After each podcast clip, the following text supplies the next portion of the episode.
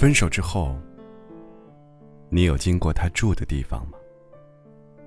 其实不是偶然经过，而是你故意走去的。他不会再跟你见面了，你唯有用这种方法跟他见面。明明知道他这个时候不会在家，你才有勇气来到这个你曾经很熟悉的地方徘徊。他就住在上面，房子里现在没有光。你仰头看着那一扇窗，你们曾经那么亲近。他甚至蹲在地上，替你绑鞋带。然而，当他不爱你，他却忽然变得高不可攀。你只能像一头被遗弃的小猫那样，伏在他门边。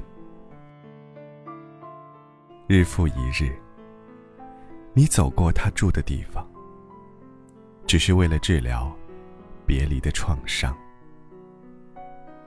大晴天或下雨天，你像个傻瓜那样躲在檐棚下面，渴望可以见到他。当见到了他，你只是躲得更隐蔽一些。上班的时候，你故意绕过他的家。下班之后，同事和朋友都有约会。你只好孤单的来到他住的地方，凭吊一段逝去的恋情。每来一次，你更加知道，他是不会回到你身边的了。然后，有一天，你看到他带着另一个人回来。他们一边走一边笑，他脸上的笑容，就像跟你热恋时的笑容一样甜。原来，他对你，并不是特别的好。明天，无论阴晴，你不会再来了。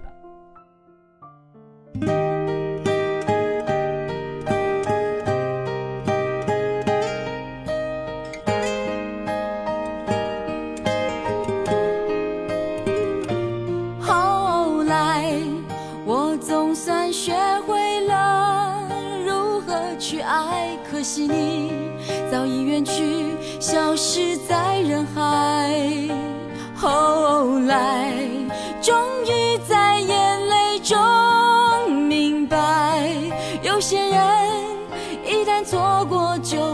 爱。栀子花白花瓣，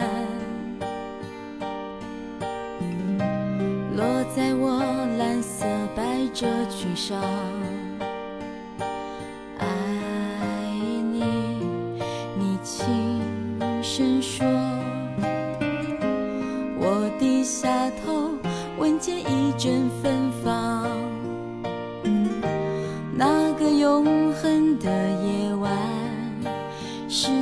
七岁仲夏，你吻我的那个夜晚。让我往后的时光，每当有感叹，总想起当天的星光。那时候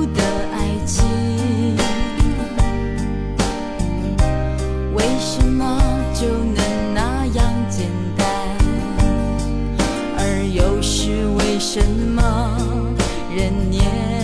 少时，一定要让深爱的人受伤。在这相思的深夜里，你是否一样，也在静静追悔感伤？如果当时我们能再也不。那么遗憾，你都如何回忆我？带着笑或是很沉默，这些年来，有没有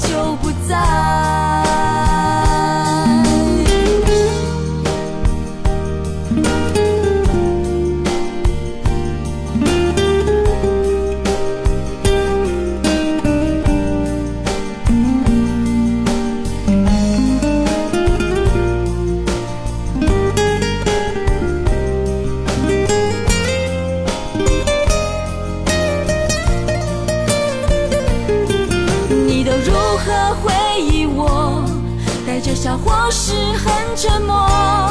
这些年来，有没有人能让你不寂寞？